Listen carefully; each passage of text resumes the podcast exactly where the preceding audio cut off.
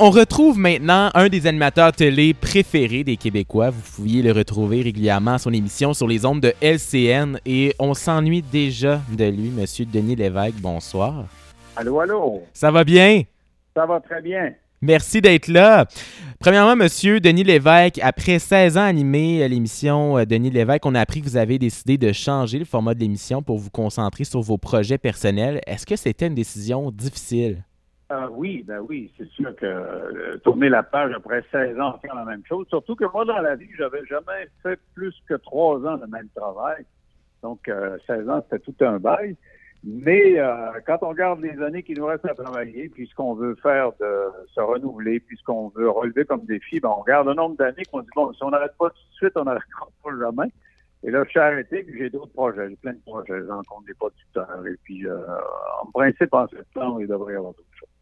Ah oui, d'autres projets qui s'en viennent, mais qu'est-ce que vous prévoyez? Vous, prévoyez des projets plus pour vous, euh, du plaisir pour euh, finir la carrière? Oui, c'est ça. Ça va être euh, plus des rencontres pour moi. Là. Euh, remarque, j'ai beaucoup aimé faire ce que, ce que je faisais, mais tu sais, quand tu fais ça quotidiennement, et puis euh, que tu as les heures de tomber, les codes d'écoute et tout ça, c'est pas la même chose que si tu en fais un mhm. petit peu moins, puis tu fais quand tu veux, dans les conditions que tu veux. Mais moi, j'ai le privilège, ma notoriété m'a donné le privilège de rencontrer des gens exceptionnels. Et je veux encore euh, goûter ce privilège-là encore pendant quelques années. Donc, mais en levant le pied un, peu en termes de production, en faire un peu moins, mais rencontrer encore du monde intéressant. Et on vous voit depuis longtemps dans nos écrans. Vous avez euh, tourné des milliers d'entrevues en direct à votre émission. Mais parlez-nous de comment tout a commencé pour vous, vos débuts. Écoute, ça a commencé, j'avais euh, j'avais 17 ans. Et euh, moi, j'aimais, quand j'étais plus jeune, jouer de la radio. C'est-à-dire que mon père m'avait donné une enregistreuse Sony.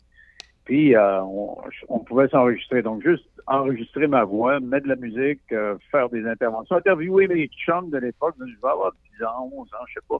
Donc, j'ai toujours eu le goût de faire de la radio. Et euh, quand j'ai commencé à travailler, je me suis dit, il faudrait que j'allais à l'école encore, que pour payer mes études, je travaille déjà à la radio. Alors, j'ai postulé. J'ai eu un emploi à CHVD à Dolpo.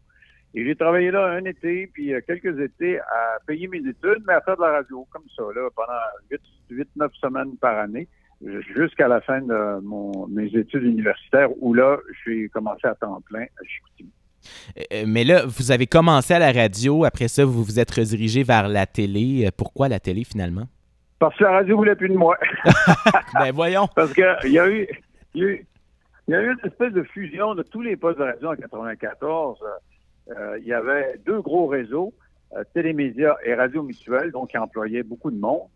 Et euh, c'était de plus en plus difficile parce que les radios parlées de l'époque, c'était les radios AM. Donc, on diffusait sur une bande qui était moins efficace que le FM. Et le FM prenait de plus en plus de place, de sorte que les radios AM, partout à travers le Québec, dans chaque région, ont fusionné. Donc, Radio Mutuelle et Télémédia ont fusionné, de sorte que la moitié des jobs en radio dans une, semaine, euh, ont disparu. Et résultat, ben, je me suis retrouvé en chômage parce qu'il y avait deux fois moins de postes qu'il pouvait y en avoir antérieurement à la radio. Et c'est là que j'ai dit, au lieu de, recommencer à zéro dans une autre station de radio, tiens, je vais recommencer à zéro, mais à la télé. Et j'ai commencé à RDI à Montréal. Et maintenant, on a une question de Magali. Oui, ben, vous avez sûrement vécu des moments forts en émotion, forts en émotion, d'autres drôles ou même plus sérieux, mais y en a-t-il vraiment un moment qui vous a particulièrement marqué?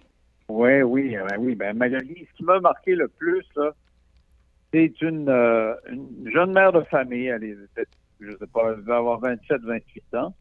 Et quand elle était enceinte, ils ont découvert, euh, au moment de l'accouchement, qu'elle avait un cancer important. Alors, elle avait un petit bébé puis, euh, elle se faisait traiter pour le cancer. C'est un cancer très rare, très invasif, et elle avait besoin d'aller euh, éventuellement aux États-Unis pour se faire souhaiter, euh, se faire soigner. Et elle avait besoin d'un petit coup de main financier. J'ai invité trois, quatre fois, ça s'appelait Caroline, j'ai invité trois, quatre fois sur mon plateau pour qu'elle puisse ramasser de l'argent pour aller se faire traiter comme il faut. Et ben, elle n'a pas pu survivre et son petit bébé est devenu orphelin.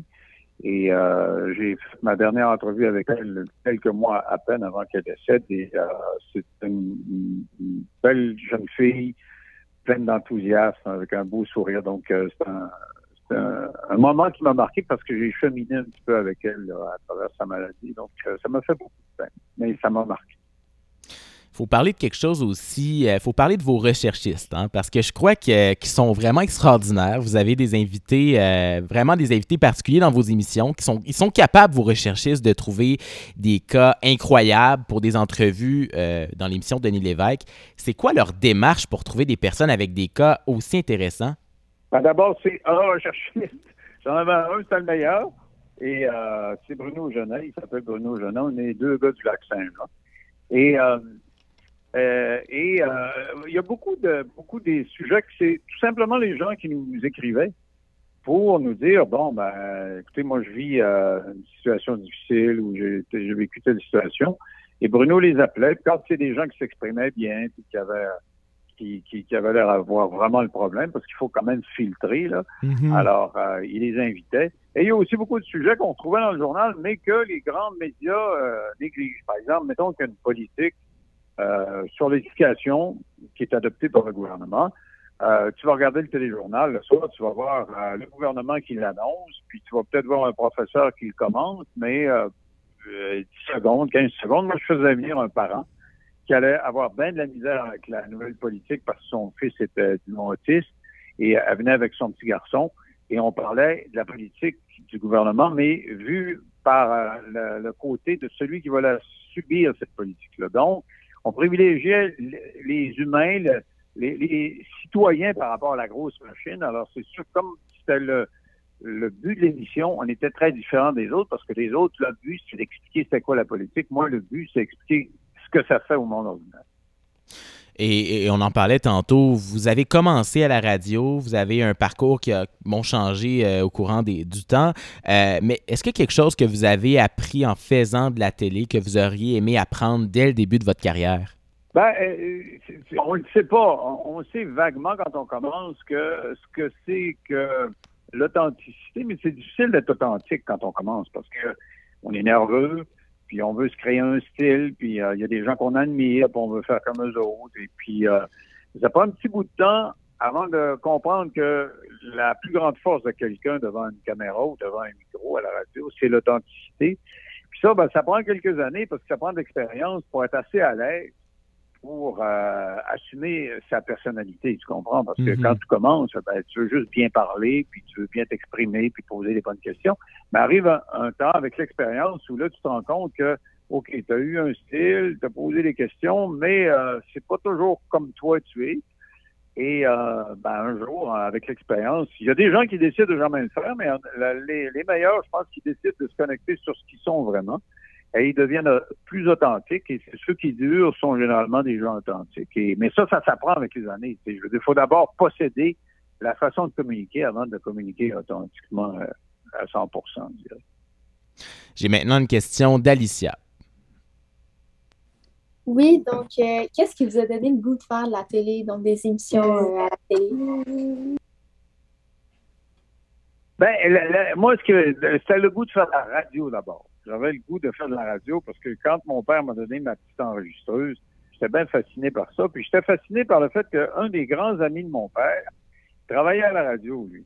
Hmm. Puis on avait la radio sur le comptoir. Puis dans ce temps-là, la radio était plus omniprésente. on avait la télé, mais il n'y avait pas d'émission avant 5 heures l'après-midi. Il n'y avait rien à télévision pendant la journée. Alors, on écoutait la radio toute la journée et j'entendais la voix de l'ami à mon père quand il arrivait chez nous, puis il nous parlait, c'était la même voix que j'entendais dans la petite boîte. Mhm. Ça me fascinait que ce monsieur-là soit dans la petite boîte le reste de la semaine. Et euh, quand mon père m'a donné une enregistreuse, c'est que j'ai pu entendre ma voix dans l'appareil, un peu comme j'entendais dans la radio. Je trouvais ça extraordinaire. Et puis, ben, quand j'avais 11, 10, je sais pas, 10, 11, 12, 13 ans, je jouais de la radio. Je faisais des entrevues avec tout le monde. Et quand j'ai commencé à faire la radio, euh, j'étais l'impression de réaliser un rêve. La télévision, c'est venu parce que la radio, comme vous êtes tantôt, euh, a moins bien marché, puis ils ont fait des grosses compressions. Et euh, la télévision, c'était plus euh, un rêve que je pensais inatteignable. Tu sais, hmm. pour nous autres, la radio, c'était proche. Il y avait mon père qui parlait à la radio, mais la, télévision, c'était à Montréal, c'était loin. Moi, je viens de Roberval ou Lac-Saint-Jean. Et tu sais, on pensait, je, je pensais jamais jeune que je pouvais atteindre ces niveaux-là. Et ben, c'est en progressant à la radio que là, je me suis dit, ah, je peux, euh, je peux atteindre ça, puis c'est ça que finalement. Et euh, finalement, euh, Monsieur Lévesque, euh, on a des jeunes ce soir qui aspirent à devenir des futurs animateurs, des futurs journalistes, on ne sait pas, des futures Mhm. personnalités des médias. Mais quel conseil ultime leur donneriez-vous? Ben, ce que je disais tantôt, il faut être authentique. C'est dur de l'être. Tu peux, tu peux pas commencer à 18, 20 ans et être complètement authentique. Il faut, faut tendre vers ça, vers l'authenticité. C'est-à-dire dire ce que tu penses vraiment, puis, puis pas ce que les autres t'attendent que tu dises. C'est ça, être authentique. Ça, veut dire euh, être, sûr de ce que tu dis, que c'est toi, c'est pas ce que les autres pensent. Et euh, euh, je dirais que quand il y a une porte qui s'ouvre à quelque part, si, si c'est la carrière que tu veux faire, ben hésite pas à pousser. Je veux dire, c'est peut-être pas la job idéale en partant, c'est peut-être pas ce dont tu rêves tout de suite en partant, mais tu vas ouvrir une porte, ça t'en ouvre une autre, tu vas t'en ouvrir une autre. C'est comme ça qu'on pourrait. C'est un, monde où il y a plein de portes qui s'ouvrent et, il y a des gens qui osent pas pousser la porte parce qu'ils disent ah j'ai peur, tout d'un coup je suis pas capable. Il faut vaincre les peurs. Ah j'y vais, ouais go, je pousse les portes et euh, on s'améliore parce qu'au début, il n'y a personne qui est bon à 100% on s'améliore et à force de, de défoncer des portes comme ça, on finit par se faire un, un, petit nid et à partir de ton nid, ben là, tu construis une carrière. Mer merci beaucoup, Monsieur Denis Lévesque, d'avoir été avec nous. Et juste avant de conclure l'entrevue, je vais, faire un petit clin d'œil par rapport à, un, mouvement légendaire que vous faites à chaque fin d'émission, le fameux claquement de doigts pour fermer les lumières du studio. Et malheureusement, on est seulement à la radio, donc on ne pourra pas voir à la maison notre claquement de doigts pour conclure l'entrevue. Mais on a bien pensé à vous, Monsieur Lévesque, donc euh, merci beaucoup. ça m'a fait plaisir. Salutations et bonne chance à ceux qui veulent faire ça. Si vous voulez, vous pouvez. Mais merci beaucoup. Passez une belle soirée. Bye bye. Au revoir.